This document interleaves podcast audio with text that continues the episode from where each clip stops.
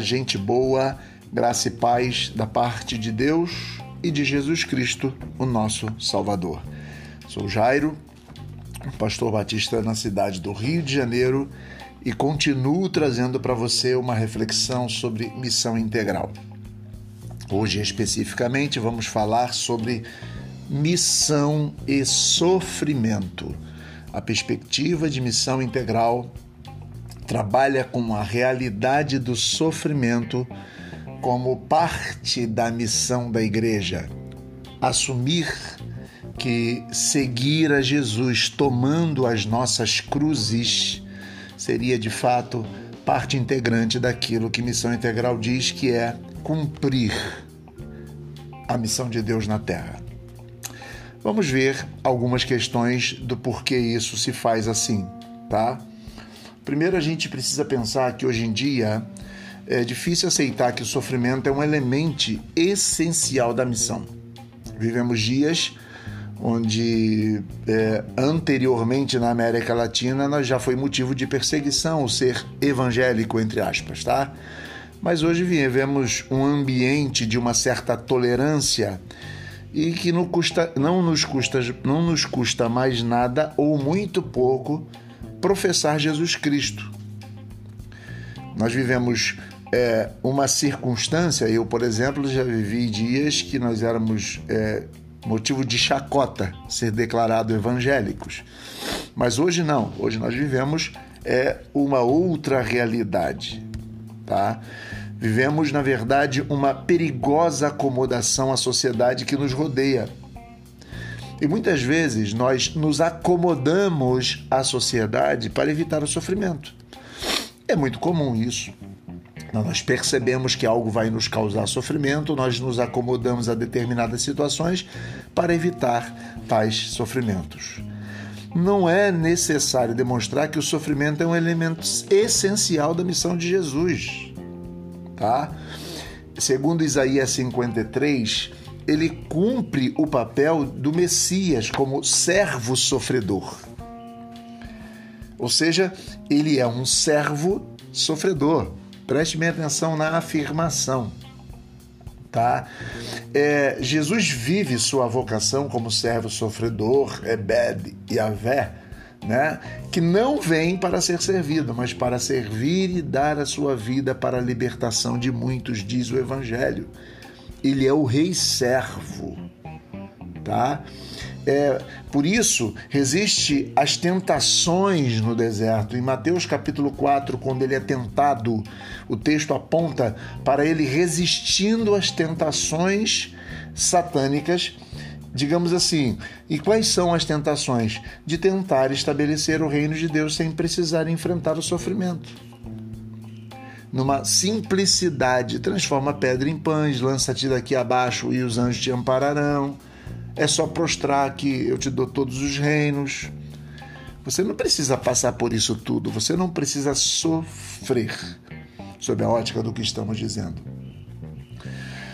Ele está disposto, Jesus está disposto a ficar do lado das pessoas humildes se opõe aos detentores de poder político, econômico, religioso estabelecidos em Jerusalém, por isso ele acaba na cruz. Jesus é uma ameaça a Herodes. Jesus é uma ameaça a todos os poderosos da época. Um profeta que tem uma mensagem de oposição a tudo que o, o, o, os poderosos faziam na época. Para não ser mais pormenorizado, e talvez numa outra hora seríamos, para falar sobre Tiberíades, a construção de uma cidade é, perto do, do, do, do, lago, onde de fato isso teria causado muito sofrimento ao povo e Jesus se oporia, tanto Jesus quanto João Batista se oporia a isso. Mas enfim, é uma outra questão para um outro tema. Mas Jesus acaba na cruz porque ele se opôs a tudo isso. Seus discípulos é, é, não entendem por que, que ele assim escolhe, né? ele muitas vezes os seus discípulos estão sob aquelas experiências ou expectativas messiânicas vigentes que aguardavam o dia em que Jesus se manifestaria com toda a sua glória e eles ocupariam os primeiros postos do governo. Daí existe a sua decepção com Jesus crucificado. Pedro várias vezes interfere dizendo: "Não, isso não vai acontecer", né?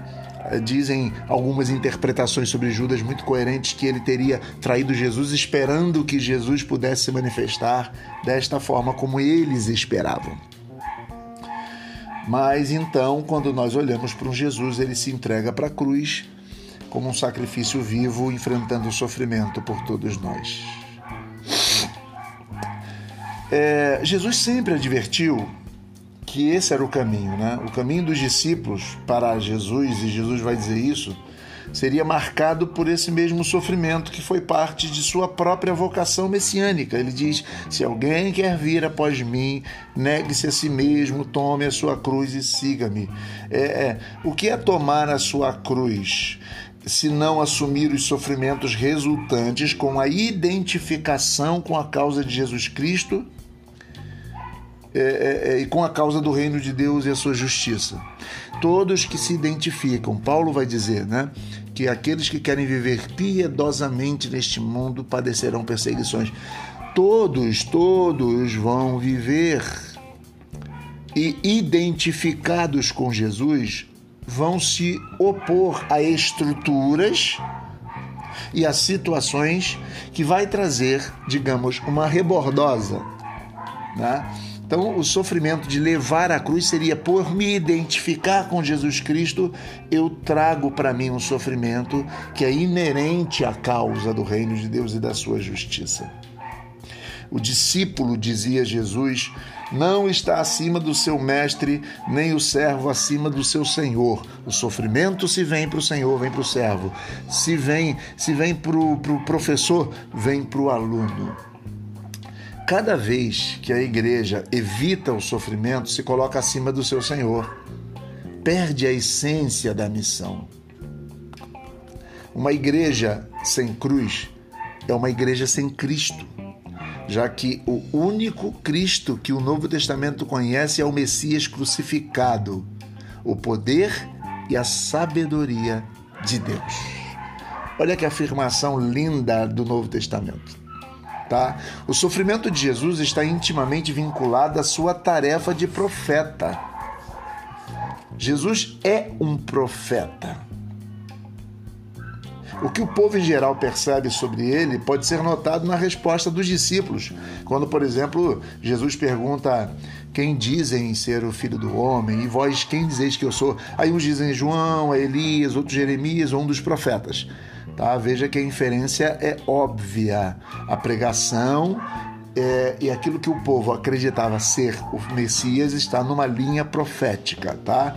E isso é, e, e é isso que o torna incompatível com o sistema e que o acaba levando à morte de cruz, sua pregação profética. O que significa aceitar Jesus hoje? É, de uma forma simples, tentando colocar, é no mínimo deficiente, né? A gente vai receber benefícios espirituais, a gente vai para o céu, aquela coisa toda, essas coisas bem supérfluas que nós conhecemos, tá? Ela precisa ser corrigida por uma visão evangélica das implicações do discipulado cristão. É óbvio isso. Aceitar a Cristo é adotar a prática profética de Jesus é tomar para si o seu compromisso com o reino de Deus e sua justiça, é dispor-se a seguir seu caminho e vivenciar a comunhão dos seus sofrimentos, conformando-me com ele na sua morte. Filipenses 3:10 diz isso. É compartilhar sua missão e seu sofrimento. Visto que ele é o rei servo, a única vitória que nos promete é de é, é a que se alcança pelo caminho da cruz, pela graça de Deus. Vamos lembrar, para terminar nossa palavra hoje, o que ele disse em João 12, de 24 a 26. Em verdade, em verdade vos digo: se o grão de trigo caindo na terra não morrer, fica ele só. Mas, se morrer, produz muito fruto. Quem ama a sua vida perde-a, mas aquele que odeia sua vida neste mundo preservá-la-á para a vida eterna. Se alguém me serve, siga-me e, onde eu estou, ali estará também o meu servo. Se alguém me servir, o Pai o honrará. termino esse texto, termino nossa palavra de hoje dizendo que missão e sofrimento são coisas que andam como que irmãos ou irmãs siamesas. Não há missão sem o comprometer-se com Jesus Cristo e perder algum tipo de, entre aspas, benefícios nestas terras que vivemos. Tá bom? Deus abençoe a todos, graça e paz e até a próxima vez.